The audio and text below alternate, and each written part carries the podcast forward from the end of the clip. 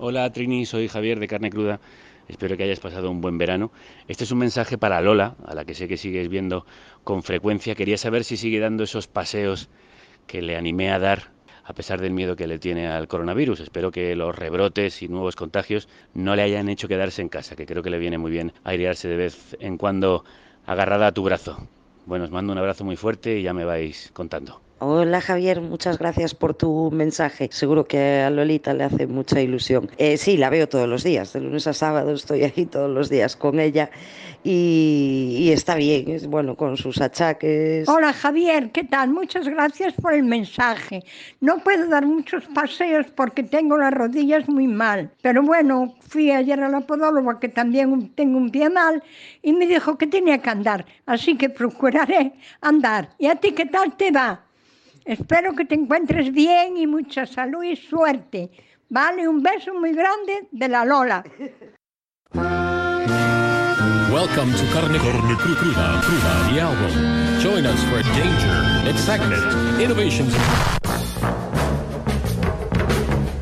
Cuando conocimos a Lola no quería salir de casa por miedo al virus y gracias a nuestros ánimos se aventuró a hacerlo y a pasear cerca de casa. Lola tiene 90 años y nos la presentó Trini, la auxiliar que la atiende en A Coruña. Hoy vamos a escucharlas a ellas y a otras personas a las que conocimos durante la pandemia para recordar de dónde venimos y preguntarnos a dónde vamos. Recuperamos estas historias porque para arrancar este año queríamos hacer algo que no solemos hacer los periodistas, buscar más la realidad que la actualidad y hacer un seguimiento de los temas que os contamos. Esperamos que estéis muy bien, o todo lo bien que es posible, después del verano más extraño de nuestras vidas. Nosotros y nosotras felices de reencontraros aunque sea un reencuentro tan inquietante. Pero pase lo que pase, queridas, queridos, mejor estar juntos en esto. Ya estamos de vuelta familia. Es una alegría saber que estáis ahí, al otro lado. Nos fuimos hablando con vosotros y volvemos con ganas de lo mismo, de escucharos y de escuchar lo que pasa, de salir a la calle para traeros sonidos más cercanos, de mirar alrededor, desde todos los ángulos posibles, de ofreceros una visión completa del mundo en el que vivimos y de contaros lo que pasa con espíritu crítico, humor ácido y colmillos afilados. Vais a escuchar muchísimas novedades este año. El primero en el que volvemos a nuestros orígenes. Cinco días a la semana, sí señor, que vamos a exprimir al máximo en la séptima temporada como República Independiente de la Radio. Aquí va la primera muestra, el formato de los lunes que hoy estrenamos. Los documentales de carne cruda que abre Rocío Gómez. ¿Qué tal el verano? Bien y raro. Ha sido un verano bonito porque me me he reencontrado con muchísima gente que he echado muchísimo de menos. Ha sido un alivio después de un año tan duro, pero ahí sigue un poco esa nube de amenaza que todavía nos pesa. ¿Tú qué tal? Bueno, yo estoy muy ilusionado, la verdad. Lo sabes ya, con esta nueva temporada, a pesar de los pesares. 12 temporadas ya.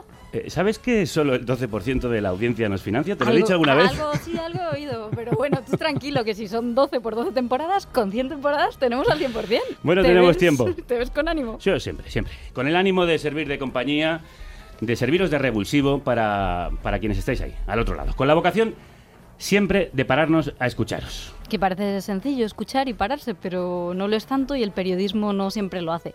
Pero por eso nosotros en este nuevo formato hemos elegido hacer radio a fuego lento. Hola. Hola David, soy Rocío.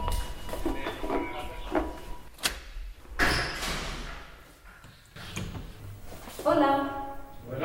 ¿Qué tal? ¿Cómo pasar? ¿Qué tal estáis? ¿Este es tu estudio? Este es mi medio estudio. Qué pasada. Ahora te enseño, que eso no lo ha visto nadie todavía.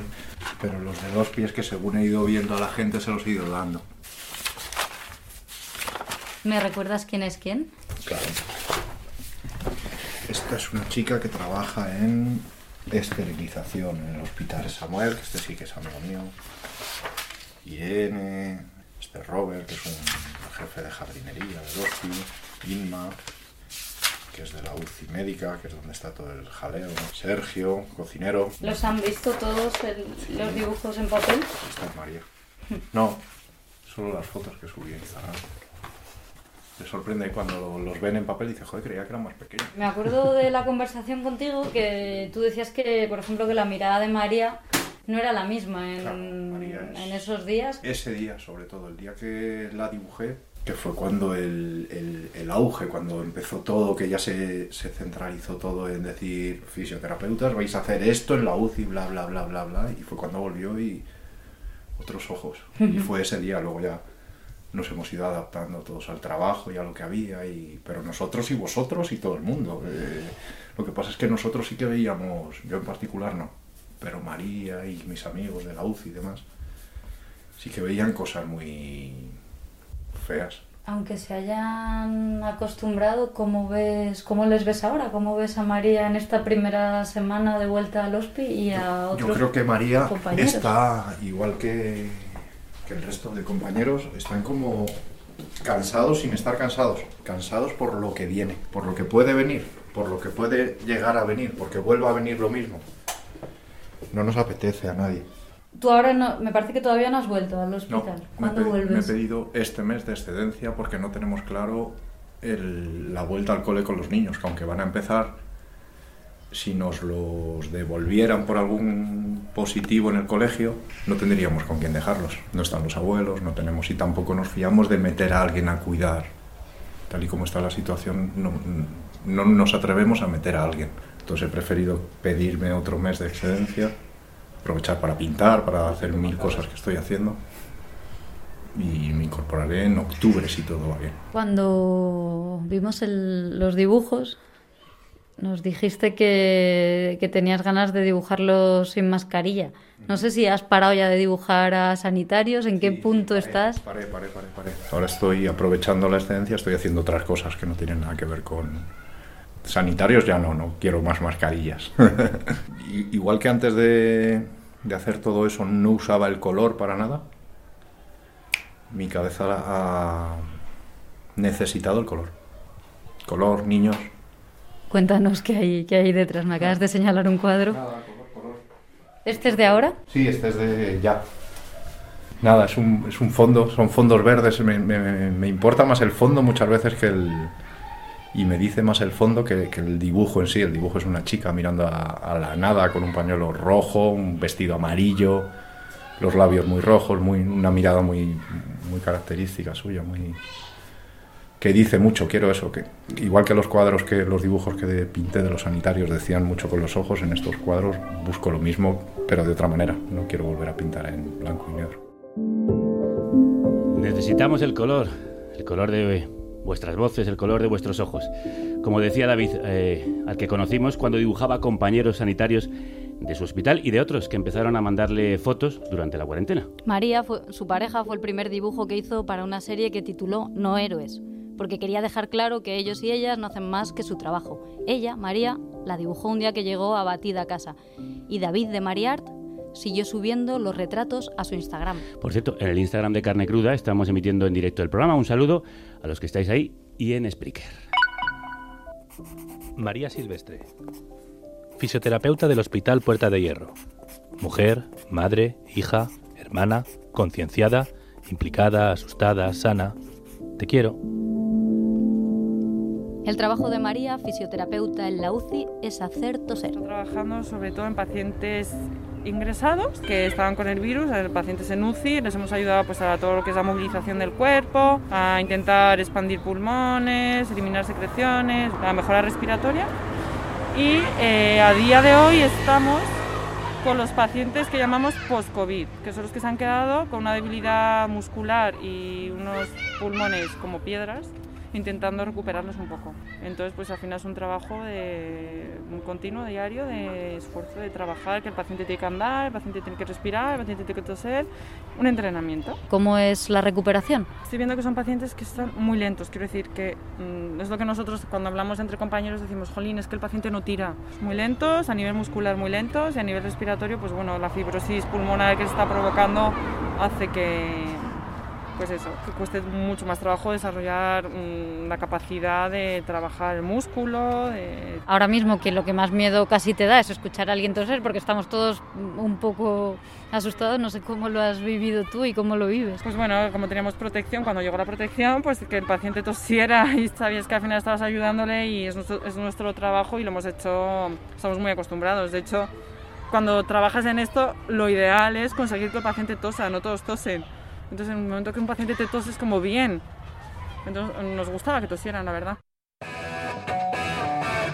Nosotros también vamos a empezar tosiendo lo que hemos pasado para que no se nos olvide. Por eso arrancamos la temporada recordando de dónde venimos, qué secuelas tenemos y qué importantes son quienes nos están cuidando y curando. Los enemigos.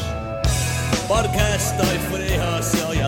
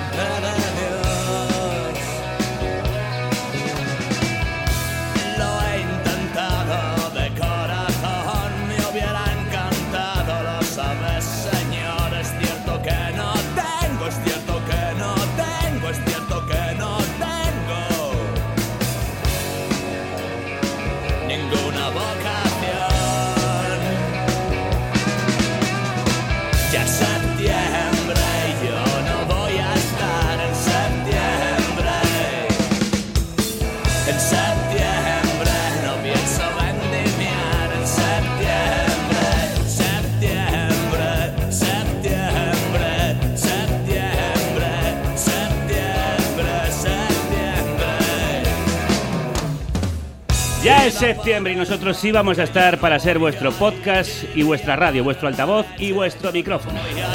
El equipo al completo, al que tú das trabajo, formado por Eva López en la técnica, Celtia Tabeallo y Paz Galena en la producción, comunicación y coordinación.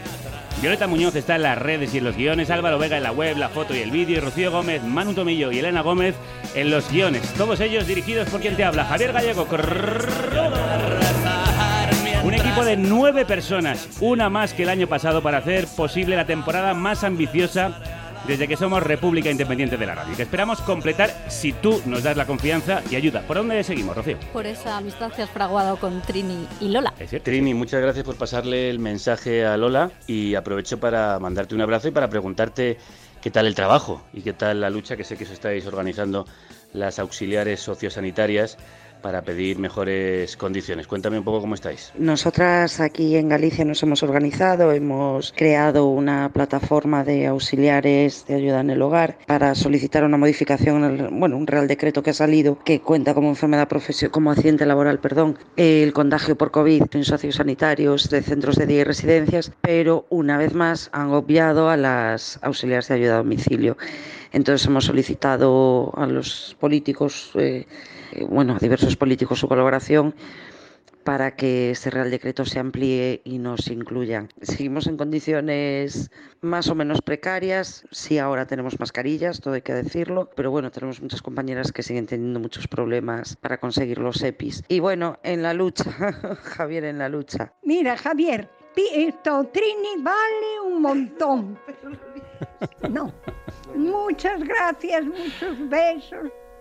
Ay, qué amistad, de verdad que tengo ya con ellas dos. Vale un montón Trini, vale un Potosí. Una lucha muy necesaria la suya. La situación de los sanitarios y las sanitarias y de la sanidad pública sigue en el punto de mira. También la de los mayores y la de los niños que han empezado a ir a clase o están a punto de hacerlo, como los hijos de David y María. Hola. Hola. Muy bien. Hola, Manuela. Oh, oh. ¿Cuántos años tiene? Tiene dos años y me- casi tres. Hola. ¿Tú eres Curro? Sí. ¿Cuántos años tienes? Cuatro. Oye, Curro, ¿y cuándo vas a ir al cole? Eh, en cuatro. ¿El 4? No, el martes. El martes. ¿Tienes ganas? Sí. ¿Qué quieres hacer en el cole? Pues trabajar mucho. ¿Qué vas a trabajar? ¿Qué es lo que más te gusta? Eh, pintar. ¿Qué pintas? ¿Como tu padre? Sí. Los dinosaurios. Los dinosaurios, colorear eso. ¿Cómo, cómo afrontáis la, la vuelta al cole? Pues deseando, con un poco de miedo, porque es verdad que pues, nos llega mucha información en el hospital y ya nos están diciendo que nos preparemos para lo que pueda venir y al final pues como padres te da mucho miedo llevar a tus hijos a algo que no se conoce. Pero mm, es verdad que es necesario porque los dos trabajamos y no podemos teletrabajar y te- tienen que ir al cole. Por suerte las profesoras son súper cercanas y ella- ellas son las primeras que nos han transmitido en todo momento que no tienen información. Confías, confías en ellas, pero yo aún así lo veo muy complicado. O sea, no tengo ninguna esperanza de que el colegio vaya a durar mucho tiempo. ¿Qué sensación tienes, María? ¿Cómo ha sido para ti la vuelta? Vuelvo con ganas porque me ha venido muy bien el descanso, pero es verdad que llegas a un sitio donde te están contando cada cosa y cada día que llegas te van sumando los ingresados, te van contando noticias feas de compañeras que lo han, se han infectado y se han complicado. Tengo días que no que me da el bajón hablando mal, que no vengo con ningún tipo de sensación de intentar estar positiva, nada cero. ¿Tú cómo lo ves? ¿Crees que podemos llegar al, a lo que pasó en marzo o estamos preparados para frenarlo antes? Para frenarlo no sé, yo sé que es verdad que ya no va a ser tanta improvisación como fue en marzo.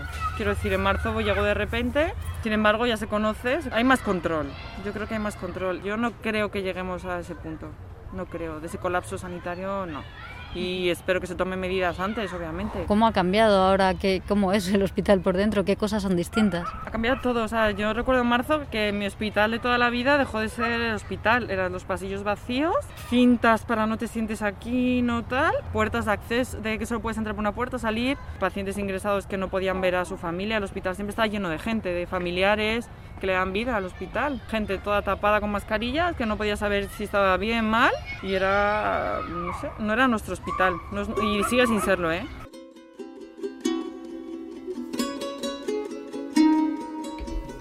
No quieren volver a pasar por eso, como tampoco querrá hacerlo Pedro.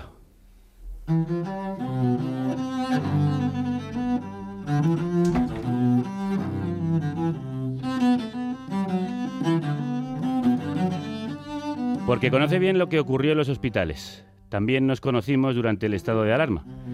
Era un músico que acababa de volver del hospital y puso notas en su edificio para contarles a sus vecinos lo que había pasado y para pedirles que salieran al balcón a aplaudir a los sanitarios y sanitarias. Cuando se recuperó, él mismo salió a tocar el violonchelo en el balcón. Que ahora mismo está sonando en este estudio, en este balcón de la radio. De balcón a balcón de su casa conoció al vecino que tocaba enfrente la guitarra, Juan. Yo tengo muchos hermanos que no los puedo contar. También había pasado el coronavirus, como su mujer, Nieves, que estuvo más grave que él, pero volvió a cantar. Te quedaste mi ayer con tu azul transparencia, con tatuajes de ausencia, te quedaste en mi piel, el perfume y después otra vez la aventura de este amor de locura que nunca se escapó.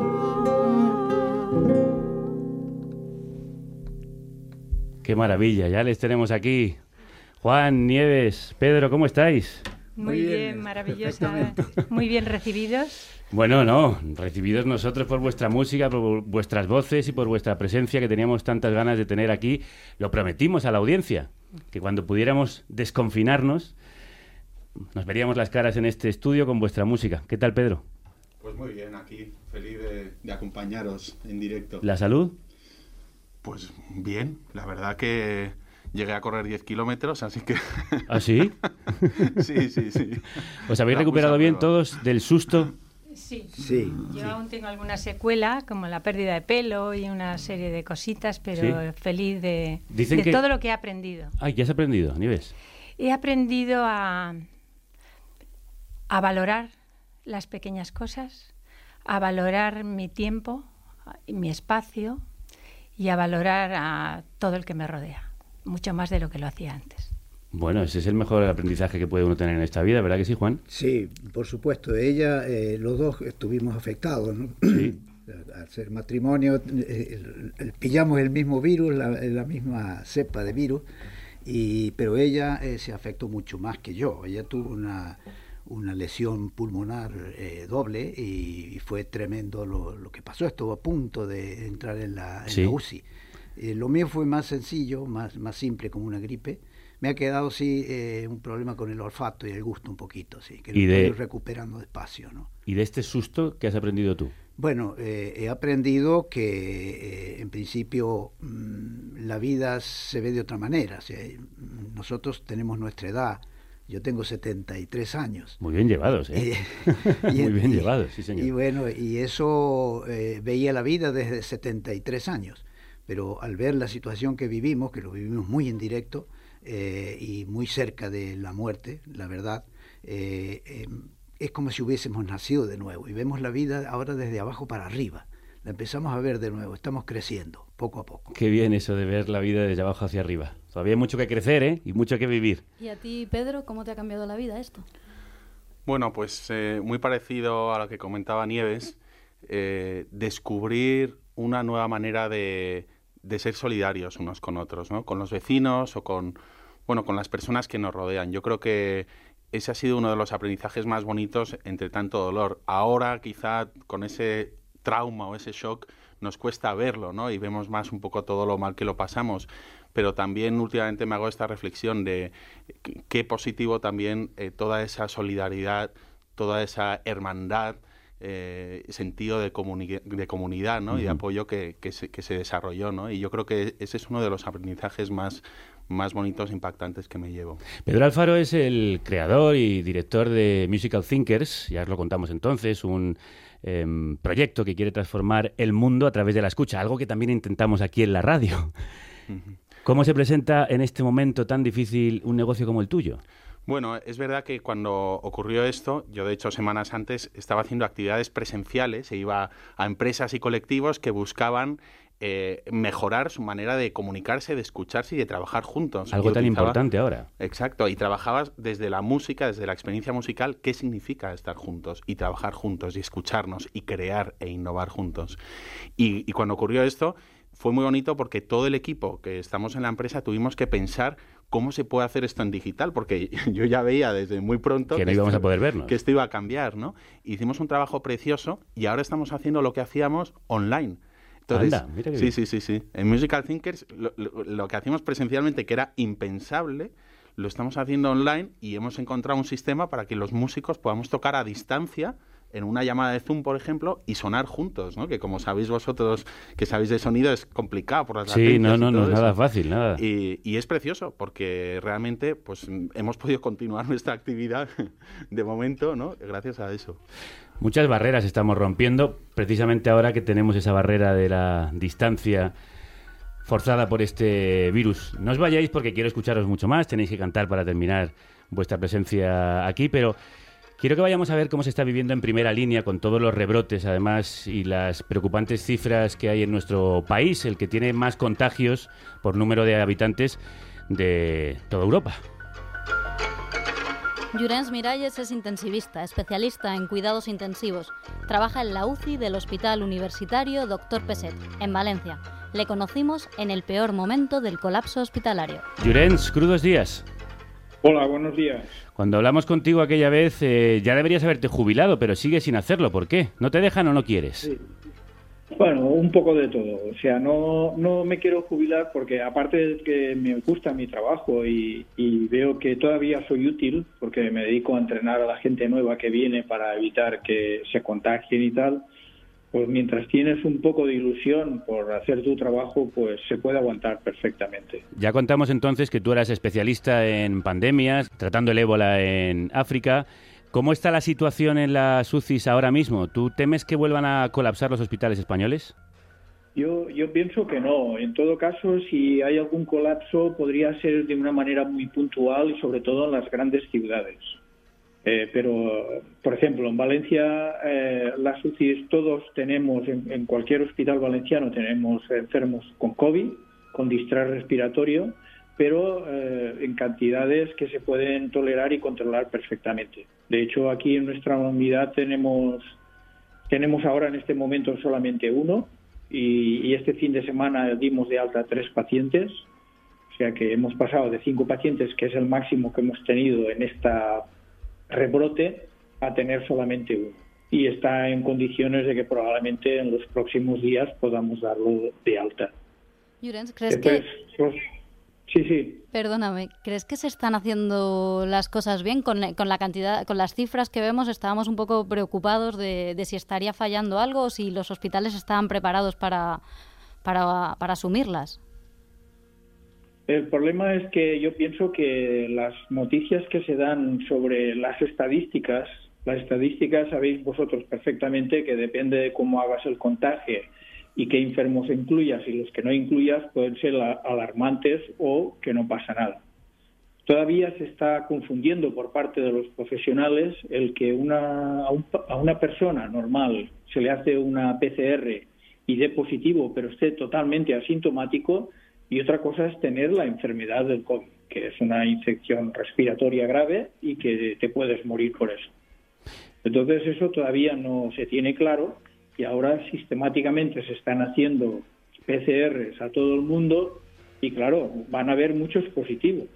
De hecho, hay expertos en virología que dicen que probablemente el 60-70% de la población normal está infectada por un virus. Y si hiciéramos la PCR a todo el mundo, pues nos llevaríamos muchas sorpresas, en el sentido de que habría mucha gente contagiada. Agradezco mucho Pero que clarifiques lo que significan las cifras, porque a veces cuando las vemos en el telediario y los periódicos, creo que son más alarmistas que clarificadoras. Y es muy importante un mensaje como el que estás dando hoy aquí. ¿Qué le recomendarías a los que nos escuchan, tanto a la gente como a los políticos, si es que hay alguno escuchando? Bueno, los políticos yo pienso que no escuchan casi nunca. ¿Eh? Y lo poco que escuchan, si eres amigo, tienes el carnet. Pero para la gente normal, que, que es la que está asustada y que yo pienso que se ha, se ha deformado la realidad del problema, es que sobre todo la higiene. O sea, las medidas, eh, eh, el virus no tiene ningún tratamiento. Eso hay que decirlo claramente. Y las vacunas probablemente no den ningún resultado. De hecho, el coronavirus, los veterinarios han tenido muchas epidemias de coronavirus en cerdos y, claro, ellos la solución que aparece un coronavirus en una granja y matan a todos los cerdos y se acabó el problema. Y han intentado hacer vacunas y las vacunas no han dado los resultados esperados. Incluso era a veces contraproducente el vacunar a, a los cerdos. Entonces, simplemente yo pienso que tenemos que acostumbrarnos a convivir con este virus y que lo que más importante es prevenir. Y la mejor manera de prevenirlo es con higiene. Y la higiene en este caso pues es evitar los contactos, eh, el cuarto de baño y la cocina, que es lo que más utiliza la familia, tenerlo siempre lo más limpio posible, bien con agua con lejía o con soluciones de alcohol, que da igual una cosa que otra. Y, y eso es lo más importante. Y utilizar la mascarilla, por supuesto. Por supuesto. No, no sabemos, no sabemos quién es el portador sano que no sufre la enfermedad pero es capaz de transmitirla. exactamente. Pues gracias también por este mensaje y ojalá puedas retirarte pronto, porque ya no eres necesario. Sí, eso espero. Yo creo que antes de que acabe el año me, me retiraré. Un abrazo muy fuerte, Llorens. Igualmente. ¿Está, señorita?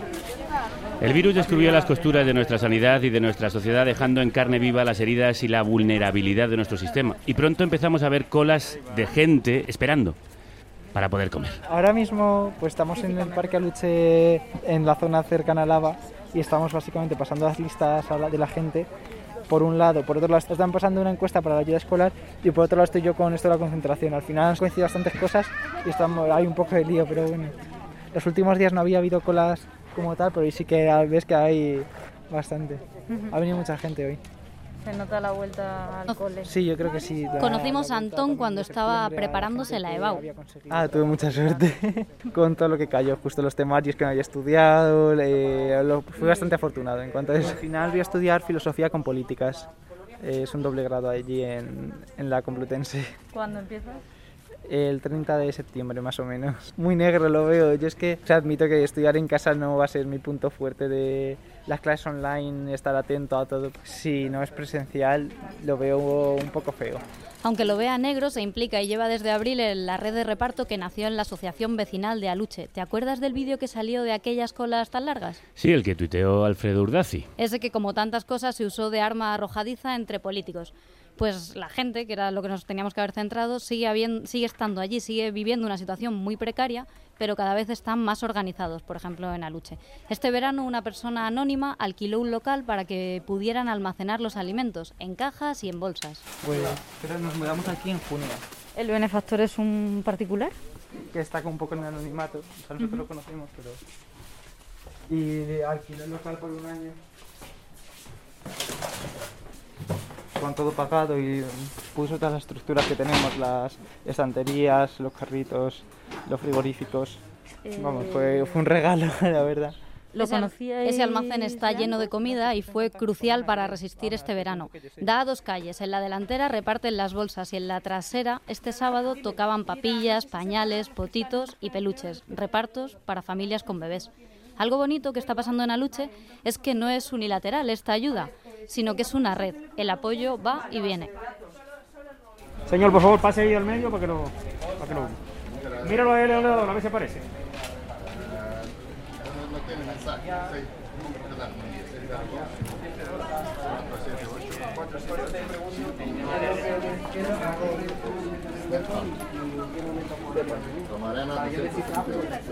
Según lo que tú me dices.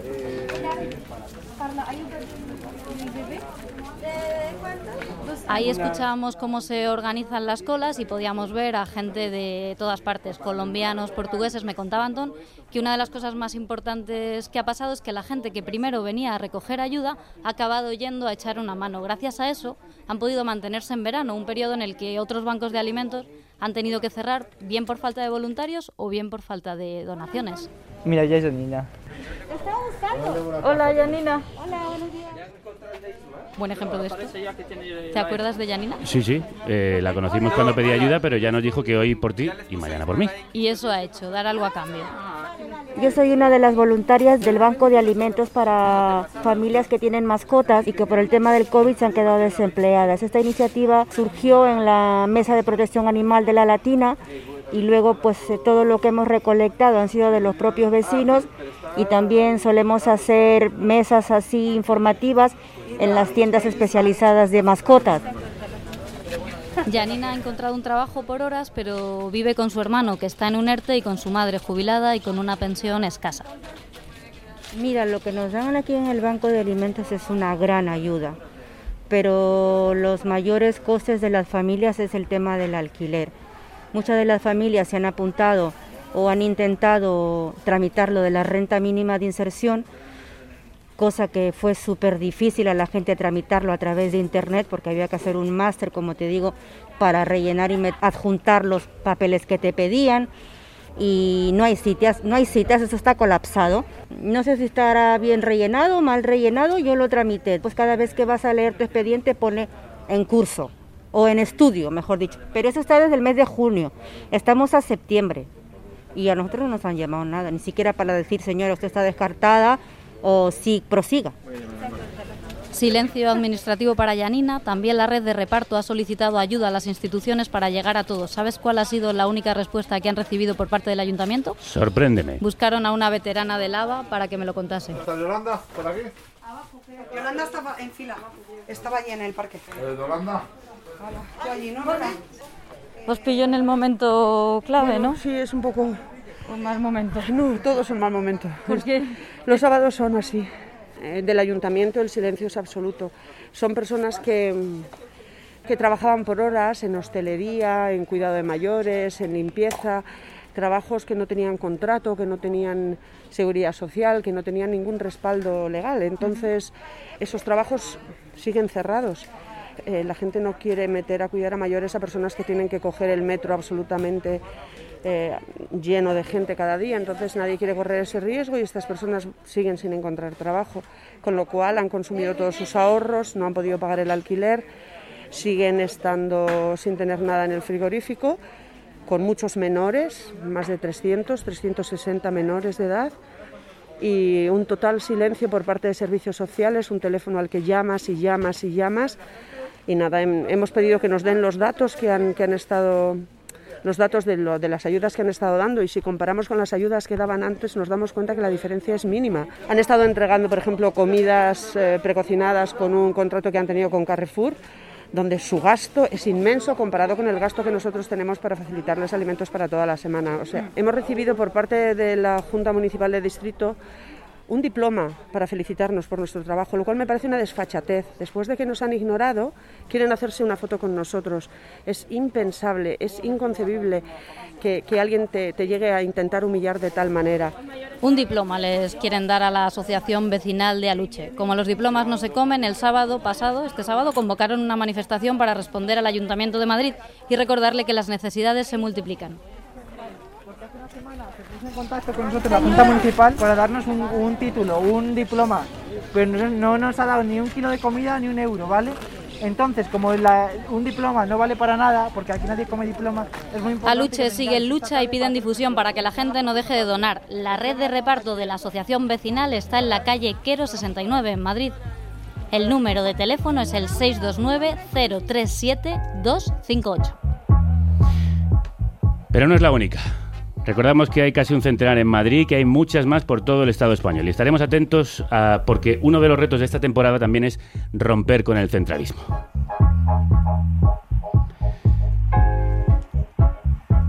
Pedro, Juan y Nieves también tejieron redes. Os conocisteis en los balcones, que parece, mm, bueno, que están alejados. Eso también parece muy alejado en el tiempo, pero habéis estrechado una relación, yo supongo ya de amistad profunda. Pedro. Bueno, la verdad es que mm, comentabas que parece alejado en el tiempo, parece incluso que, fuera otra vida, ¿no?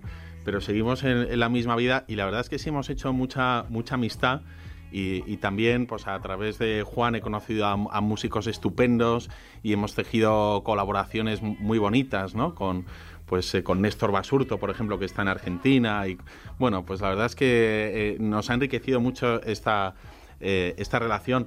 Pero también tenemos pendiente por ahí un asado argentino, ¿verdad? Estamos esperando A que ese Juan momento, ese- ejecute. ese lugar. y, y bueno, pues también entre, entre los vecinos, en la medida que se pueda, pues tocar alguna, alguna canción en Claro. algún momento. Eh, con eso nos vamos a despedir para los vecinos y vecinas que nos escuchan. Pero antes quiero preguntarle a Nieves qué espera del futuro. Después de haberlo pasado tan mal y estar a veces mm, tan cerca del otro lado, ¿qué es lo que espe- esperas del futuro? Pues espero simplemente mm, conservar la armonía que ha entrado en mi vida. Es lo, lo- lo que más voy a defender, al margen de que yo tengo una profesión preciosa y es que tengo una residencia de ancianos que tengo cero casos Anda. desde el comienzo de la pandemia. Tengo 100 personas en la residencia y cero casos. Entonces, el preservar a mis ancianos con cero casos es lo que más ansío. Pues que se mantenga esa armonía y que se mantenga esa salud dentro de tu centro y de otros muchísimos centros.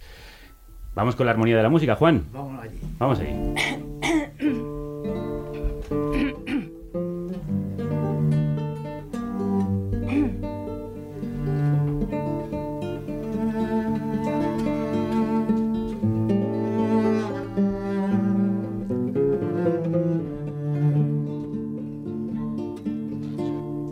tienes la culpa, mi amor, de que te quiera tanto. Tú no entiendes que yo sin tus besos llegaría a morir. Tú bien sabes que tengo hasta celos de un cielo estrellado te mira con ojos de luna correr hacia mí.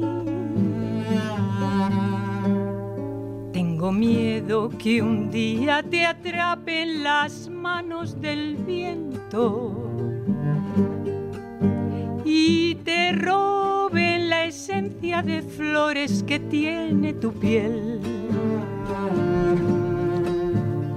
que te lleve tu cálida boca por mares de espuma y me dejen tan solo el dolor de no volverte a ver. Entonces sí, entonces sí que yo seré un cualquiera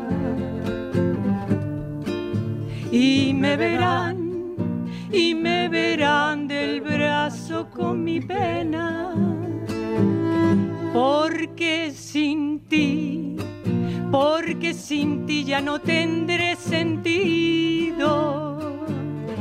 Y entonces sí, entonces sí me deja surgir.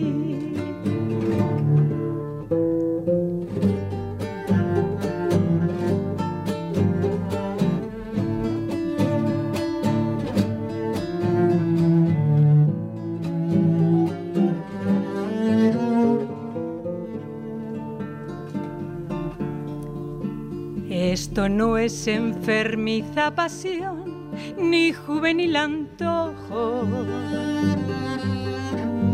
Esto no es apreciarte mi vida solo porque sí. Tú bien sabes que tiene raíces mucho más profundas y pensar que podría perderte ya me hace sufrir. Entonces sí, entonces sí que yo seré un cualquiera. Y me verán, y me verán del brazo con mi pena. Porque sin ti porque sin ti ya no tendré sentido. Entonces sí, entonces sí, me dejaré morir.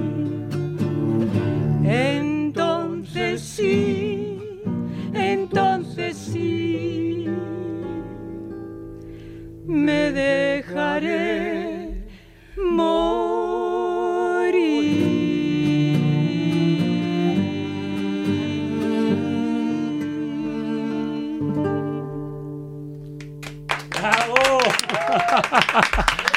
¡Qué maravilla! Así está. La armonía reina en este estudio, en esta casa, en esta república. ¿Qué voz tienes, Nieves? Ya te lo dijimos entonces, lo dicen también los oyentes a través de las redes y qué bien te acompañan Pedro y Juan. Muchísimas gracias, ha sido un placer enorme teneros aquí. Muchísimas gracias a vosotros por hacer lo que hacéis, con la pasión que lo hacéis y con la, la belleza, la belleza de este estudio y la belleza de vuestras personalidades. Se le ve el alma a través de la belleza. Lo mismo digo, anda, que me ruborizáis. Venga, fuera, fuera, fuera. Vámonos. Lola, la alegría me la das tú con cada uno de tus mensajes y con esa voz tan entusiasta y tan radiofónica que tienes.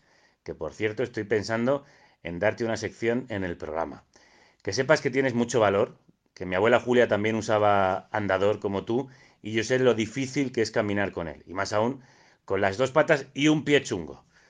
Y encima 90 años, 45 en cada pata. Bueno, que te deseo mucho ánimo en esos paseos, que espero poder darme uno pronto contigo y tomarme un cafetito en esa cafetería frente a tu casa. Dale un abrazo a tu hijo, mi tocayo, y a tu otro hijo.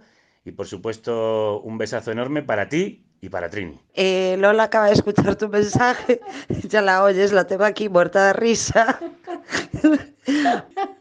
Hola Javier, ahora ya te falta conocerlos. A los hijos ya es una familia. Bueno, a mí me conoces porque yo estoy sola aquí. Bueno, me conocerás algún día. Eso. ¿No? Eso. Porque por la voz ya me conoces. Pero Dios mío, soy una viejiña. Bueno, anda, anda. Está estupenda, está estupenda, no le hagas caso. Venga, hasta luego. Lola Trini, que estoy aquí partiéndome con vuestra risa. Bueno, no estoy solo, estamos todo el equipo escuchando el mensaje y muertos de la risa y quieren mandaros todos y todas ellas un abrazo muy fuerte.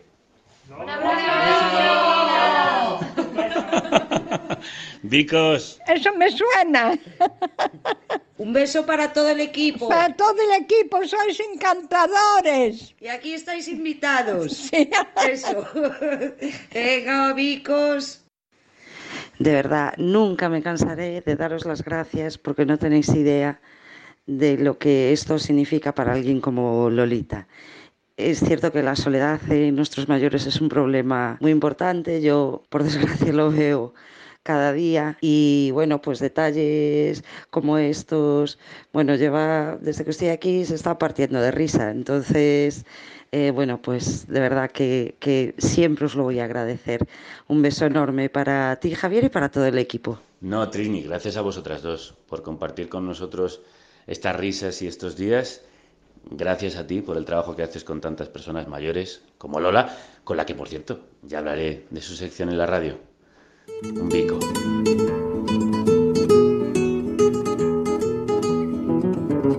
Hace más de un siglo en Nápoles nació una hermosa costumbre.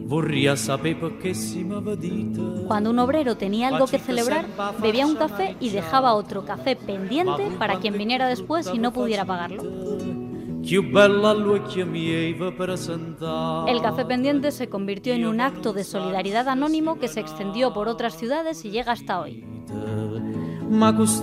Carne cruda es eso, un programa pendiente. Si tú puedes, págalo para que todos puedan escucharlo. Carne cruda. La radio pendiente. Pendiente de ti. Invítate a una.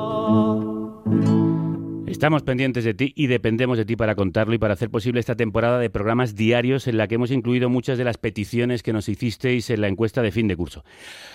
Dejadme tomar aire para contaros en un minuto todo lo que tenemos. Bienvenidos a la temporada más completa y ambiciosa de Carne Cruda. Ahora a diario, con los colaboradores de siempre y la mayor plantilla de nuevos fichajes de nuestra historia. Yayo Herrero, hablando de ecofeminismo. Isa Calderón y Lucía Lismael con Deforme Semanal. Secciones propias de María José Yergo y Ana Pacheco. Y el humor de Patricia Sornosa, Monstruo Espagueti, el de Twitter y un serial real sobre los bombones. Además, Servando Rocha de la Felguera con los secretos del subsuelo. Andreu Escribá hablando de cambio climático. Y un monográfico de historia con Puto Miquel y Gerstóricas. De Mundo Rural con la revista Salvaje. Activismo y tecnopolítica con Patricia Orrillo y Mex Mafia. Información internacional con 5 W y el hilo. Y otro de arte contemporáneo. Y la traca final. La tertulia del rock con el Drogas. Cuchi Romero, Rosalén, Nacho Vegas, Ana Curra, Pulsa, Guille Galván y muchos más. Todo eso porque tú lo haces posible. Todo eso si tú lo haces posible. Ay, que me quedo sin aire. Nosotros hemos cumplido nuestra parte del trato, ahora esperamos que tú no nos abandones. Un oyente nos preguntaba que por qué pedíamos nuevos productores si tenemos todos estos fichajes. Pues criatura, precisamente por eso, para poder tenerlos y pagarles como merecen. Vamos con esa traca final que os anunciaba que podéis también seguir por Facebook Live. Más del PP que Fraga. Yo defiendo aquí, no quiero más debate. Lo que me da la gana. Pero por el amor de Cristo. Esto es la tertulia del rock, una tertulia con cresta en la lengua.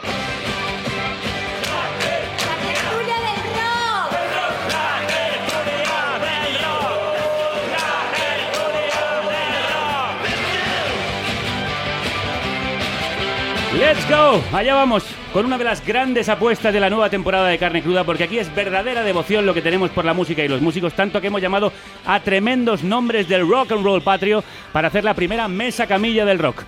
Vamos a saludarlos como merecen, a los hijos del rock and roll.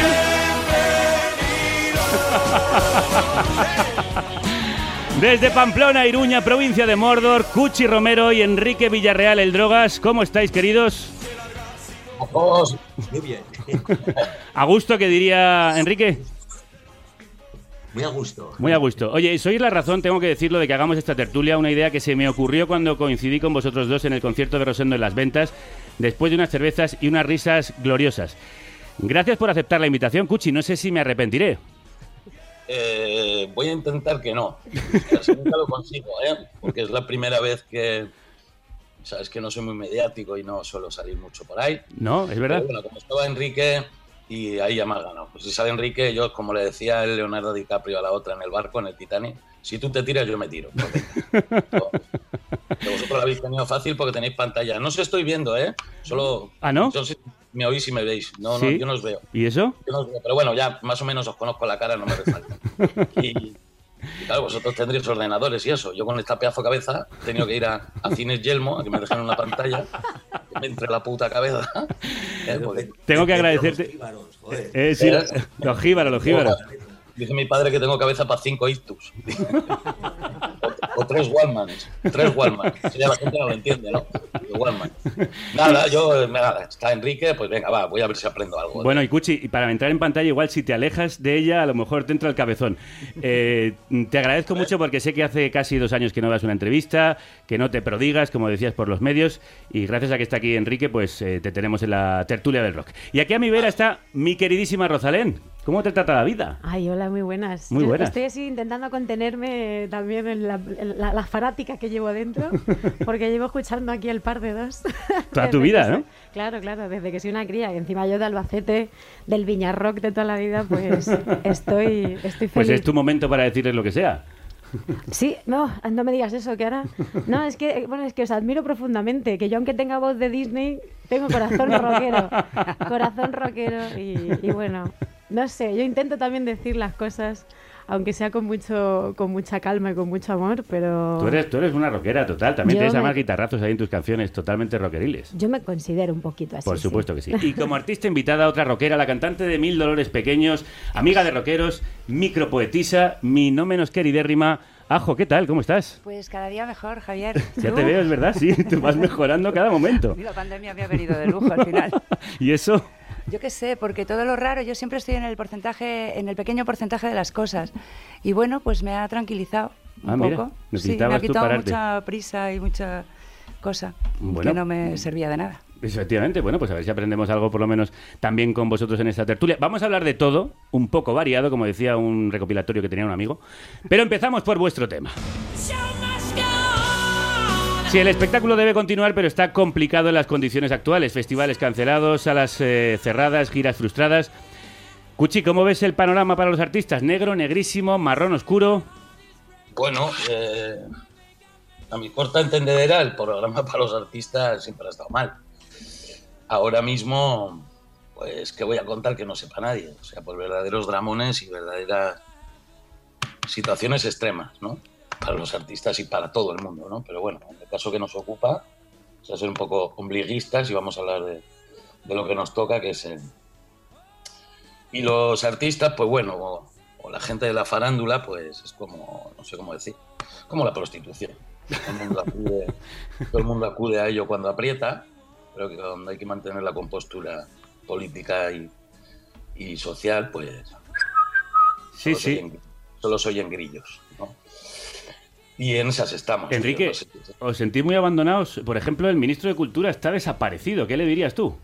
¿Quién es? Eso, ¿Cómo se efectivamente, llamaba? ¿Quién es ¿Cómo usted? se llamaba ese? no? Enrique. ¿Qué le diría yo al ministro de Cultura? No sé. Yo es que soy muy de, soy muy de antiministros, no sé. eh, joder, ¿qué le diría? Eh, seguramente no, no le diría nada. No, no- cada vez me gusta menos, menos hablar, aunque, aunque parece que, que no es así, ¿no? Eh, sobre todo me gusta menos hablar por, por no calentarme demasiado, ¿no?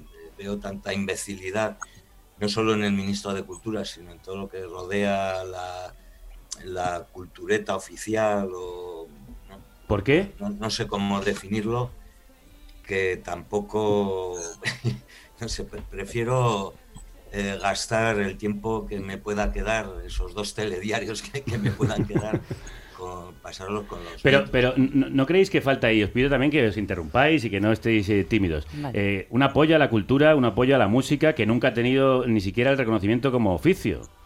Hombre, un apoyo institucional siempre nos vendría bien. Yo siempre he sido partidaria de que la cultura esté alejada de temas institucionales, porque al final si apadrinas, pues te acabas de alguna manera auto, autocensurando cuando tienes que ser lameculos del poder. Entonces, no, nunca he sido partidaria, pero en momentos pandémicos que la gente estamos a dos velísimas, porque bueno, yo que sé, mm, eh, estas, Rosalía y estas igual están un poco mejor, pero el resto es- estamos fatal. Bueno, pero Rosalén, que le va bastante bien, también ha estado hablando de lo mucho que están sufriendo la gente Vale. que trabaja con ella. Claro, o sea, yo estoy Claro. de acuerdo con lo que dice Cuchi, de que creo que además aquí en España dedicarse a la cultura o a la música ya, o sea, tenía unas, unas carencias que con la pandemia se han visto clarísimas. Sí, Entonces, se han desvelado. que, que ni siquiera aparezca para darnos un poco de mimo, cuando encima en, la, en el confinamiento todo el mundo decía, menos mal que ha estado la cultura para entretenernos. Claro. Y ahora, de repente, mm, bueno, eso, yo, yo claro, eh, yo reconozco, yo, mm, yo puedo estar a lo mejor mucho tiempo ahora sin, sin hacer un concierto, pero yo cada vez que salgo a la carretera hay muchas familias detrás. A mí quienes me Claro. preocupan son mi equipo técnico, mis músicos y toda la gente que trabaja eh, detrás de la cultura y que no, está, eh, que no es la cara visible.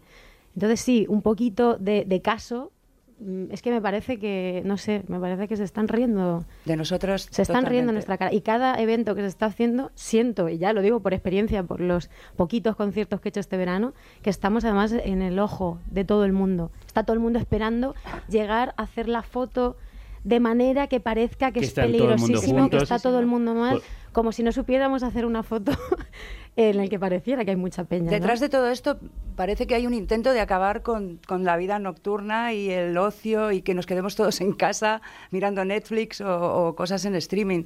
O sea, hay algo que, que a través de la cultura que nos hace no solamente ver películas y tal, sino que también eh, relacionarnos entre nosotros, que es indispensable para, para avanzar, pues todo esto nos lo están, eh, en nombre de la salud, nos lo están arrebatando. Claro, eh, eh, Pamplona, que estáis muy callados. Eh, ¿Qué os parece que de repente... Estamos oyendo allí que, que Rosalén ha salido entre ella y Fernando Simón, como no ha ocupado toda la franja horaria. de- Digo yo, ¿serán la misma persona? No los he visto juntos nunca. Pero- No tengo el placer bueno, de conocer a Fernando. me, me ha resultado muy, muy agradable, eh, porque no, no la conocía eh, musicalmente, ¿no? Y tampoco sabía su, su faceta solidaria y eso, pero sí, sí, la verdad es que, que sí, parece ya, es como Fernando Simón, como de la familia, ¿no? Nos un poco la gente y, ¿qué ha Pues dicho sí. Rosalén hoy? Ya verás Pues cuando no te sé, vea hoy- y te dé un abrazo que pa' qué. Hoy he, visto, hoy he visto a Fernando Simón, a Rosalén no lo he visto, eso lo había asociado. ¿A Yo- Rosalén yo- o a Fernando Simón? Yo estoy deseando que no haya otro confinamiento porque si no tengo que hacer otras 50 colaboraciones. Claro. Entonces, digo, ya, ya no por salud, o sea, por, por la mía, por la mía, por favor. Enrique, tú estabas en mitad de una gira. ¿Qué pasa con esto y cómo sales adelante y cómo sale adelante tu gente? Bueno, yo, yo un, un poco re- retomo lo anterior y lo... Y yo- remata. Yo, creo que la, la cultura no, de- no depende tanto... Yo creo que la cultura es un acto de, de- de masturbación como historia individual, ¿no? Quiero decir que libros buenos eh, siguen existiendo. ¿no? Em, programas buenos como, como puede ser este, excepto en el momento que, que pueda hablar yo, eh, siguen existiendo. Eh, yo descubro, bueno, Ajo, em, digo, ay, va, joder, si eh, una donde mejor se puede em, leer algo de, de- de alguien, o sea, aprender culturalmente de alguien, es en el asfalto de la calle, ¿no? Me encantó esa, esa historia de escribir en los pasos de peatones frases, ¿no? Y, Eso estuvo chulo, sí. y, así- y fue, y fue quizá la, la frase más bonita de todas, porque yo iba por Madrid, claro, yo soy de aquí, ¿no? Y, y cuando iba por, por Madrid, que me suele gustar y de vez en cuando, con la mamen de aquí para allá y tal, íbamos leyendo, intentando pasar por todos los pasos de peatones. La, la- la cultura para mí es tan individual, por ejemplo, en, en el caso de Rosalén, no sé, ya sé que podéis, toda la- toda- voy a hacer la pelota, pero eh, de, de- de que le guste pues a la Mary, que es la, la socia del flaco, ¿no? Y que, me- que me diga, "Jo, pues nos hemos encontrado, ha estado Rosalén tocando en Pamplona y tal, y en el Toquileza, ¿no? Que era mi, mi segunda casa cuando, cuando vivía la noche absolutamente, ¿no? Eh, que la mamen me venga con que, que le gusta tal canción, no sé, porque es- ella siempre vi- viene de esa escuela de, de Silvio Rodríguez, de, en fin, ¿no? To- todo esto, y, y me gusta, me gusta el... eh, Eso es para mí la, la cultura. Lo otro, digamos que es espectáculo. Dentro del espectáculo, yo, por ejemplo, el circo que se denomina el drogas como, como, tal, como tal carpa, movemos on- 11 personas, que no es mucho, pero claro, 11 personas siendo dos bolos en un verano, pues bueno, y yo, yo no, no me voy a quejar porque bueno, pues yo sigo sigo dando el torrón a los vecinos eh, eh, con el piano, clac, clac, clac, clac, pom, pom. sigo dándoles con la guitarra, eh, cantando, bueno, si se puede, en fin, cantar y decir tocar la guitarra y el piano y tal, pero bueno, pues ahí estoy, pero sí que veo pues que to- toda la gente que me rodea, técnicos y músicos, está más, más jodido, ¿no? Pero bueno, también como decía el Cuchi, quizá todo esto haya sido siempre Siempre sí. así. Sí, pero también sería momento de cambiarlo. Cuchi. Bueno, pues es sencillísimo, no sé, yo siempre he sido un tío muy pragmático y muy, bueno, soy, un- como decía Machado, un hombre en el mejor sentido de la palabra, con lo cual eh, solo puedo hacer las cosas de una manera y ser pragmático y ahorrar tiempo y ya ayer dije, joder, pues es muy fácil, tío, vamos a salir toda la gente de la farándula vestido de toreros, y ya está. Futbolista. Coño, ¿no? ¿por qué, ¿por qué no eres ministro de Cultura ya? Leches. ¿Qué, por qué? Porque yo soy miembro de, de- de un solo partido, que se llama Cuchi Romero y solo tiene un miembro, que soy yo. Y en el momento que, y en el momento que otro se apunte, me borro. Nunca estaría en un club en el que yo estuviera, fuera uno de los miembros, como decía eh, Groucho Marx. Bueno, pues eh, por cierto, aprovecho para decir, nos lo están comentando en redes, que el próximo 17 de septiembre, por lo menos en Madrid, hay una manifestación de todos los técnicos y técnicas del mundo de la música y de la cultura para reivindicar sus derechos y una protección que por ahora nos está recibiendo como sí han recibido otros sectores. Y está en todas partes, está sonando en este programa. Qué cansinica soy. Que ¿eh? no, que no, que no. Qué canción más bonita. Te, te- te has puesto tan ancha con lo que te estaban diciendo que ahora la que no le cabe la cabeza a la pantalla eres tú. Hombre, yo tengo buena almendra, ¿eh? También. No nos equivoquemos. Bueno, ¿cómo, ¿cómo es sacar un disco en este momento como este? Pues es que la- o sea, las canciones siguen, ¿no? O sea, yo por eso digo, mm, si yo mientras que siga haciendo canciones y, y ahora pues con todas las redes sociales y todo, creo que hasta, bueno, la canción que saqué en el confinamiento, creo que es, claro, se, escuchó como más... que ninguna. Más que... Voy a pedir perdón todo el rato. No, pero claro, porque la gente estaba en casa y, Claro. y, y el- y la música te salva de, de muchas cosas. Ahora, claro, lo que no tengo ni idea, a nosotros nos quedan un par de conciertos este mes y ya no sé qué va a pasar eh, con, lo- con la gira ni con nada. O sea, sale el disco a finales de, de octubre. Supongo que haré promo, me seguiréis viendo en Claro, algunos medios y tal. Pero, pero no sé, no sé en qué momento lo vamos a llevar al directo, que a mí es lo que más me emociona y lo que y para lo que yo hago canciones, ¿no? Entonces, pues la nunca había tenido esta, bueno, la, la- la sensación esta de, de- de ahogo, de la incertidumbre constante y no sé tampoco qué decirle a la gente de mi equipo cuando la tengo delante, porque porque hasta me, me- me fui al Libertad 8, a la Fídula, que también están cerrados de las salas pequeñas, a cantar para mi equipo. Pero, ¿qué hago? Me, me paso toda la vida con mi guitarra Claro. eh, recuperando dinero. Es que es una cosa un poco absurda. Así Sí. que no tengo ni puta idea de qué va a pasar. Es que la incertidumbre es lo que tiene, que, que- que no tienes ni idea de lo que va a pasar. Yo vivo en incertidumbre desde hace un montón Sí. de tiempo, entonces me, me suena casi todo lo que está pasando. Y, y de alguna manera te libera también del tema del, del futuro, que, que- que- que déjate de futuros, que los planes no dan más que disgustos.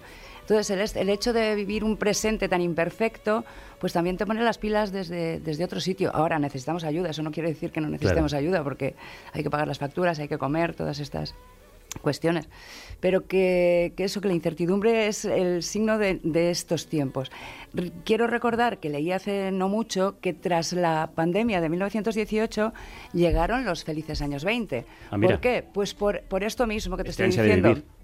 Esa ansia de vivir, decir, hostia, ¿qué hostias hago haciendo planes para junio? Pero que si junio no existe, si siempre es ayer, siempre es ayer ahora. Entonces eh, tendremos que apañarnos eh, filosóficamente y nuestras costumbres, nuestro cotidiano tiene que cambiar y desde dentro, desde luego, decir, hostia, no, yo me lo gasto hoy, sí, sí, mañana lo mismo me han ingresado. Exacto. Bueno, pues muy sabias palabras. Como veis, estamos rodeados de sabiduría. Eh, la incertidumbre a veces también juega malas pasadas. Sí, Algunos hombre. músicos, sí. Hay efectos del coronavirus en este mundillo que estamos pasando por alto. Hay algún pobre diablo más afectado de la cuenta. Diablo se ha escapado, tú no sabes la que ha armado, ten cuidado, yo lo digo por sí. Vamos a hablar de la vacuna. Porque si los quiero vacunar a todos obligatoriamente, sospecho que hay algo detrás. Se ha dicho que yo he dicho, que han dicho, que yo he dicho que el bicho no existía. Me han castigado. He sido un niño malo. Lo que Miguel Bosé tiene mal herido es el cerebro. La vacuna no sé, pero la ciencia está a punto de confirmar que le hemos perdido. Eh, ¿Qué crees que ha podido pasar? ¿Drogas? Bueno, repito la pregunta. Enrique, ¿qué crees que ha podido pasar? ¿Las drogas quizá? Las drogas no Bueno, yo estos no, no- no- no tengo excesi- excesivo estragos. interés en, en, eh, en fin, hacer, eh, hacer sangre de... Hacer escarnio. Ya, ya hice un comentario en, en el Facebook, que, bueno, me encanta un poco por joder, ¿no? Que, bueno, era... ¿Qué dijiste? Miguel Bosé, este tipo de declaraciones al sentido común, lo que Javier Negre al periodismo, ¿no? Eh, claro, todo el mundo se quedó un poco con, con la primera parte del enunciado y habló muy poco de Javier Negre al periodismo, que me parece bastante más grave que lo que pueda decir. Cierto. Absolutamente. no sé, y luego el tipo de comentarios enseguida, en cuanto abres un poco una espita, comienza alguno pues a hablar de las drogas. Bueno, las drogas no es peor que, que, eh, que mu- mu- muchísima gente que conozco que, que no se ha drogado eh, en su puta vida y, de- y desgraciadamente, ¿no? Son los imbéciles. Sí. O sea, uno es imbécil o antes de drogarse y des- durante la droga y después de la droga. Sí, o sea, la, la estupidez, digamos, que es, eh, es lo más transversal que, que puede existir. ¿no? Totalmente. Y, Sí, como decía Einstein, es eh, limitada. o, o- o comentarios homófo- homófobos, ¿no? Ah, bueno, eso es horroroso, sí. Por su condición eh, ya declarada, ¿no? Que, bueno, allá...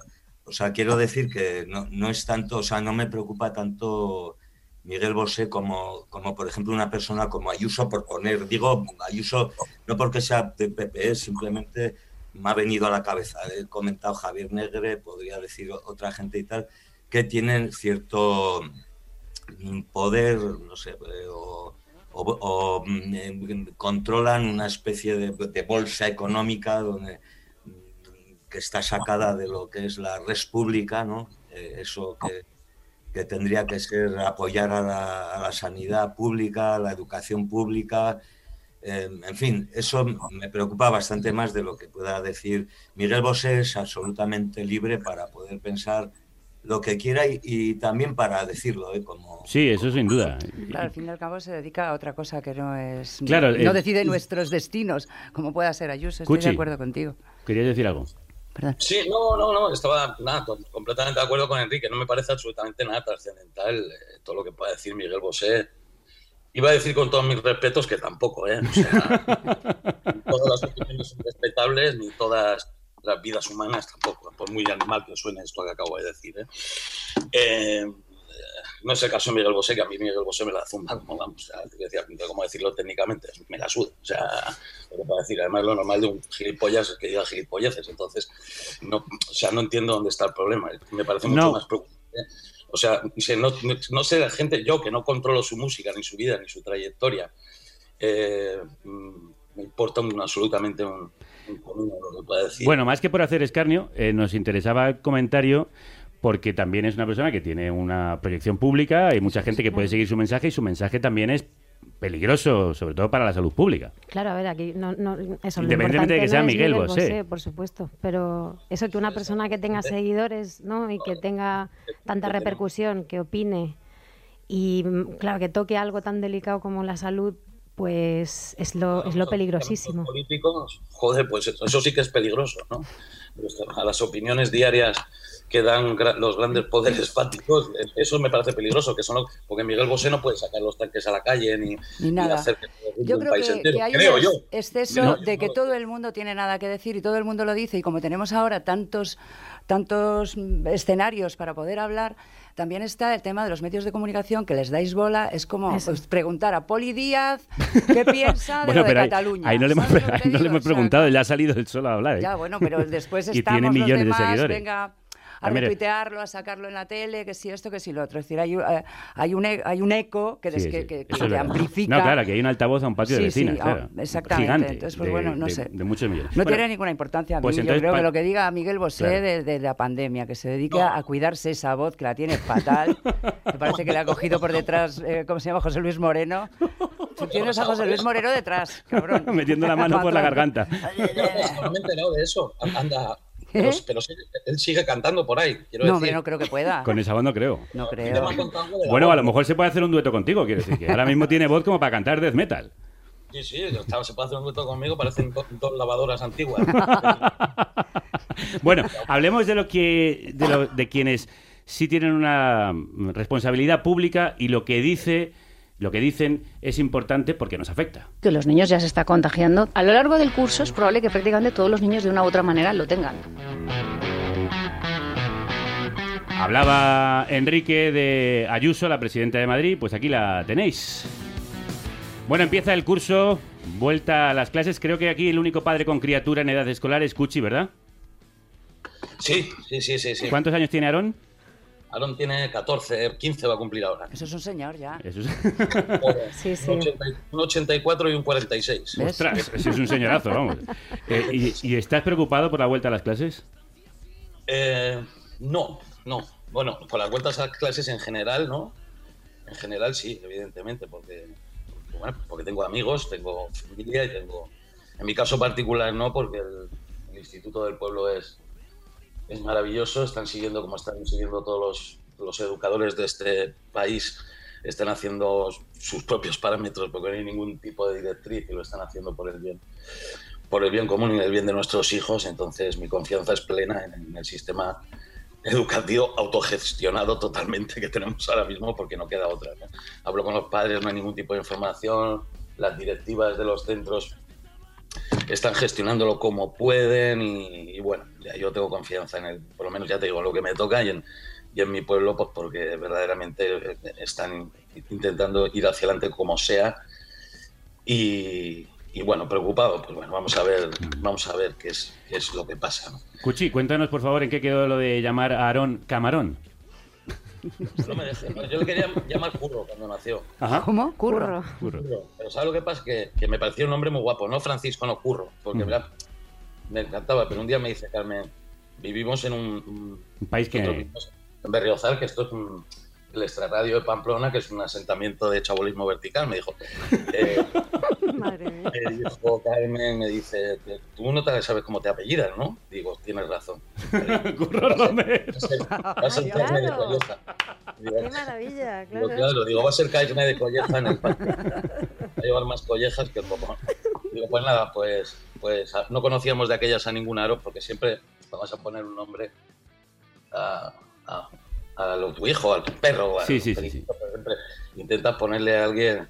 Yo tenía una perdiz que ya se llamaba Chenoa. Bueno, eso ya lo contaré. otro día. Hay tiempo. Madre mía. Y, y bueno, eso ya te lo- Y entonces, pues dije, pues nada, pues Aarón, venga, pues Aarón. Digo, además, y me decía, digo, mira, además Elvis se llamaba Elvis Aaron Aarón, Presley. Sí, señor. Tiene una putada No, eso, no, que es que le llamarán mucho sin querer en- al teléfono, como por doble A, ¿no? Además, a Aarón. Yo lo sé porque me llamo Ajo y me llama muchísima más gente sin querer que queriendo, yo creo. Y entonces Aarón, nada, pues yo como soy muy, muy, muy seguidor de Camarón de la isla, pues de pequeño le decía, ah, ¿por qué le has puesto Aarón? Digo, joder, pues cuando va para la cama le digo, ¡Hala, Camarón! Bueno, pues hablando de padres e hijos. noticia de última hora y es que el rey emérito, el rey Juan Carlos I, acaba de comunicar su decisión de trasladarse fuera de España. El rey emérito Juan Carlos I de España se trasladará fuera del país a causa de los escándalos por supuesta corrupción. Hay conmoción en España por la decisión del rey emérito Juan En Carlos agosto, I. en plena calícula, el rey emérito salió por patas y pilló, pilló billete preferente para darse el piro.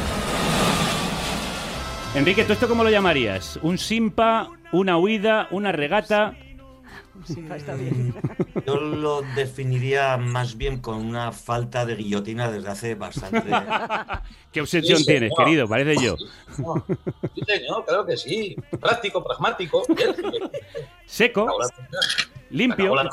Siguiente. Siguiente. La del cuello largo, que tenemos sitio. ¿Cómo se llamaba? Cayetana. Esa, la del cuello largo, tío. que no- Cuidado que nos cierra la tertulia del rock el primer día, ¿eh? Vamos, vamos a ir con ojito, ¿eh? Ahí no falla, la guillotina. ¿Qué más, Enrique? Eh, no sé, yo es que la verdad que le- le- soy republicano convencido, sobre todo ese- entendiendo lo que antes comentaba, res pública, la cosa pública, eh, en fin, el bien común, digamos, ¿no? Eh, todo funcionario del Estado que mm, hablaba antes Cuchi de cómo de cómo actúan los maestros y maestras en estos momentos, cómo, cómo han actuado sanitarios y sanitarias y todo lo de alrededor, limpiadoras de, Claro centros sanitarios, eh, todo el mundo pone mu- mucho más de su parte, excepto eh, la clase, digamos, política. Ya sé que generalizar igual da un poco el, tono de la ignorancia de quien lo generaliza, que en este caso soy yo, ¿no? Pero bueno, un poco para que, para que se me entienda, eh, creo que el, sentido común, el bien común es lo que tiene que, prevalecer eh, ante todo. Y eh, la,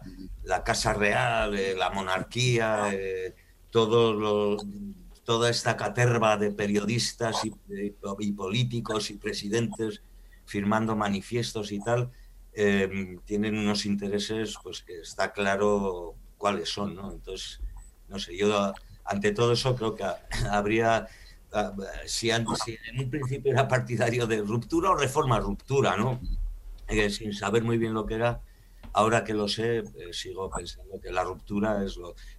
Antes de empezar la tertulia esta he escuchado gente de, eh, de Aluche, ¿no? Que pues eso, de, de- de muchísimos barrios, estas cadenas de solidaridad que están llevándose a cabo y qué poco sitio tienen en, en los medios de comunicación, ¿no? ¿Cómo veis la monarquía? ¿Como un festival a las 12 de, de la noche en pleno subidón o, co- como el Viñarroca a las 6, cuando estamos recogiendo? No, es que yo, por ejemplo... Ya, pues como un festival de barra libre casi, porque tienen, o sea, no tienen pudor alguno ya. ¿Pero va a caer o, están todavía por mantenerse? Hombre, A va mí- a caer, ¿no? A mí lo que me fascina, yo que bueno, nací en el 86, ¿no? Eh, he crecido en una, no sé, en un entorno, en una familia tal. como- eh, me fascina lo intocable que ha sido la Casa Real siempre y conforme se está ya hablando de las, no sé cómo, cómo llamar cada cosa que sale de este señor. Es que es fascinante, ¿no? Es fascinante lo intocable que han sido. eh, ¿Y cómo sale además, como decía la Carcundia, como decía Enrique, la Carcundia a defenderle? Claro, ¿no? Porque, o sea, pues fu- fuera de las ideas, que yo creo que aquí creo que no hay nadie monárquico. Y somos una república. Pero Eso bueno, se admiten monárquicos, que también pueden ser. Está claro, pero que, o sea, que encima el, el ejemplo de este señor, o sea, es que no puede ser más, no sé cómo definirlo. Pero esto se sabía. El trato a las durante mujeres, a los tiempo, animales. Todo claro. el mundo sabía todo esto. Yo llevo años sabiendo que este se cogía una moto, que iba, que tenía churris, eh, amigas entrañables, que, que enredaba muchísimo. Además es un tipo con, con unas luces muy cortas, ¿entiendes? O sea, hay alguien que no sé, no sé qué... qué- Pero ha por sido eso- rehén siempre de, de- de su vida. Lo de que- lo de Entonces, pues, la- ha encontrado una fisurilla ahí para... Lo de la sangre azul, que es algo del medievo, que no entiendo Sangre cómo lo azul, aceptamos, pero, pero que encima cada escándalo y que nos estén robando en la puta cara, no sé, no, lo- no lo comprendo, no comprendo cómo esto sigue así. Y encima, pues mira, mira por ejemplo en la música, ¿no? Los primeros que han empezado a tocar así, bueno, no, ahora, el, el tema, censura, ¿no? Ostras, podemos Bueno, hablar de todo excepto de eso. Gente que ha ¿Cómo es tenido que salir de este país por Claro. eh, letras dedicadas a los Borbones, eh, gente que tiene condenas de cárcel, gente Por eso, que... que es que la claro. cosa es, es grave. Esto es lo que se sabe, que seguramente se Me- calle Me parece que tanto. el, el tema del medievo eh, en España, es- eh, esa España entendido como, como enfermedad, no digo que entienda yo, he dado muchas vueltas a, a España y he conocido sobre todo gente muy válida y, gente maravillosa, ¿no? Pero esa parte de España como muy bien representada pues por la Iglesia, ¿no? O, la propia judicatura, ¿no? Em, la Iglesia son los, los verdaderos ocupas, en fin, no, no sé, eh, ocupas tanto, tanto en lo terrenal como, como, en, como en lo moral, lo material y lo, y lo espiritual, ¿no? Ujú. Han, han entrado en, en- en todas las casas que han podido, eh, la, la judicatura, en fin, es entendible que casi el 40% de, de- de los jueces y juezas pertenezcan al Opus Dei, una secta, eh, en fin, ultracatólica y tal. No lo sé. A mí en el 2020 me, me parece, o sea, me, me parece Medieval. que lo, lo del virus viene a ser un poco como vamos a reírnos un poco, ¿no? De la historia, con todo, con toda la tragedia que, que ha conllevado. Yo también lo he vivido de primera mano, lo que mucha gente eh, ha, ha sufrido con esta historia, ¿no? Porque mi madre muere el día que más gente muere, ¿no? En, en las residencias y tal. Eh, y encima estoy agradecidísimo al trato que, que tuvo de- del personal sanitario, ¿no? A mí esto es lo que, lo, lo que me importa, ¿no? O Eso es lo sea, importante, claro que sí. Lo demás, eh, hay, que, hay que ir a cortar por lo sano, ¿no? O sea, sí, sí, porque Pues- estamos siempre cogiéndonos, cogiendo con papel de fumar todo esto y no... Siento no- tener- no- yo tengo 61 años y llevo así toda la puñetera vida, no sé. Por cierto, que fue cumpleaños tuyo el, el lunes pasado, así que muchas felicidades. Bueno, yo sobre todo más que mi cumpleaños fue el de Mamen, que, que cumple el mismo día pero tres años menos, ¿no? Me acuerdo de mi cumple por, por ella, ¿no? Pues nada, felicidades a la sociedad también. Muy bien. Por, por lo sano tengo que cortar yo, desgraciadamente. Vamos a desahuciar. Puchi, ¿crees que vamos a desahuciar a la monarquía? Uf. yo creo que ha ganado, ¿no? Creo que el emérito ha ganado. ¿Cuántos años tiene? El, eh, no, no, no, más o menos. El 83. emérito. 83. 83, 83 castañas. Vamos a ver. Ese señor tiene 83 castañas. ¿Tú te crees que ese señor está ahora mismo preocupado por si lo imputan, no lo imputan? O sea, ese tío se está partiendo el culo ahora mismo. En Dubái, allí. En una mansión de Abu Dhabi, cagándose en el convento por todos los rincones. O sea, ha ganado. tío. Ha ganado, ya no puede perder. O sea, ha ganado, nos ha ganado a todos la monarquía. Bueno, como el otro abuelo, sí, como el viejo que estuvo hasta el final. Hasta... Como el otro que se murió de Exactamente, viejo. exactamente. Ganó y sigue ganando. Vamos, Bueno, o sea, pues a ver si con el hijo nos te- en- con el hijo tenemos una tercera oportunidad de echar a los Borbones. Ah, que tenéis también confianza en el hijo. Joder. Eh, eh, Es como, como lo del 15M, ¿eh? No, no, que es- "Uh, señor policía, venga usted aquí, que yo se le voy, le voy a hacer entrar en razón, porque esta revolución es muy buena para usted y para sus hijos también. No me dé usted con esa porra, que me va, al final me va a hacer daño. Que al, final me va a hacer daño. No me jodas, tío, no me jodas. Yo estoy con Enrique, tío. La violencia, la violencia es necesaria. Ninguna, ninguna revolución Se ha hecho con se ha, abanicos. hecho, se ha hecho con diálogo y con, con abanicos, muy bien, exacto. Y con esto no estoy defendiendo la violencia, sino que quiero decir que la violencia es un método de comunicación muy efectivo y muy educado para la gente que solo sabe hablar con ella. O sea, a la gente que solo sabe hablar y actuar con violencia, no puedes hacerle entender las cosas de ninguna otra manera. ¿no? Lo de poner la otra mejilla es una reminiscencia católica que no funciona, no funciona porque el movimiento 15M, que teóricamente era maravilloso, y evidentemente lo era, ¿no? O sea, todo- teóricamente todo estaba bien, pero que te planten una raya de tiza en el suelo y te digan, bueno, pues hasta aquí ha durado la broma y esa raya no se traspase de ninguna manera. No te quiero decir que yo soy el tío más revolucionario del mundo, que no lo soy. Ni, ni- ni una persona violenta para nada, pero creo que, que es, en ciertos casos, es absolutamente necesaria. O sea, es así, tío. O sea, es así. Es una, es una- eso es así.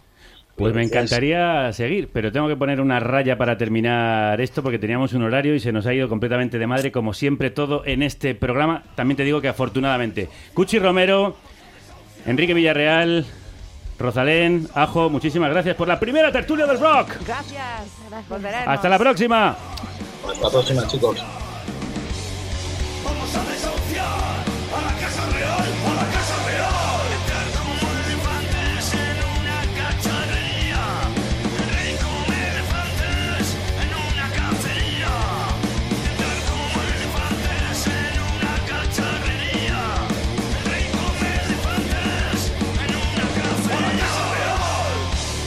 Esto es todo por hoy, que no ha sido poco, pero mañana volvemos con un especial sobre el rey, precisamente, y la nueva sección de Yayo Herrero. Y así todos los días de la semana, mientras lo sigáis haciendo posible, claro. Laster Arte, hasta llueu, que vagi bé, bicos y apertas y que la radio os acompañe. Hola Javier, estoy con Lolita. A ver, que la estoy intentando convencer para que tenga su sección en la radio contigo, pero vas a tener que hacer tú un trabajo ahí, darle Que te lleve cañita. a ti, que te lleve a ti. Javier. Javi. No, no, habla tú, habla Ah. que estamos grabando. Ay, ah, bueno. Ella, llévala a ella, pero yo a, mis, a mi edad ya no estoy para esos trotes, ni niño. Hasta casi no puedo ni hablar, de verdad. Y, y- y- y todo lo mejor del mundo te deseo. Pero para hablar no, no sirvo, mi amor. mujer, estás todo el día falando. Eso sí, pero, pero no para hablar por la radio, Bueno, para eso sí no. puedes. Nada, Javier, ya ves, vas a tener que convencerla tú. Venga, Vicos.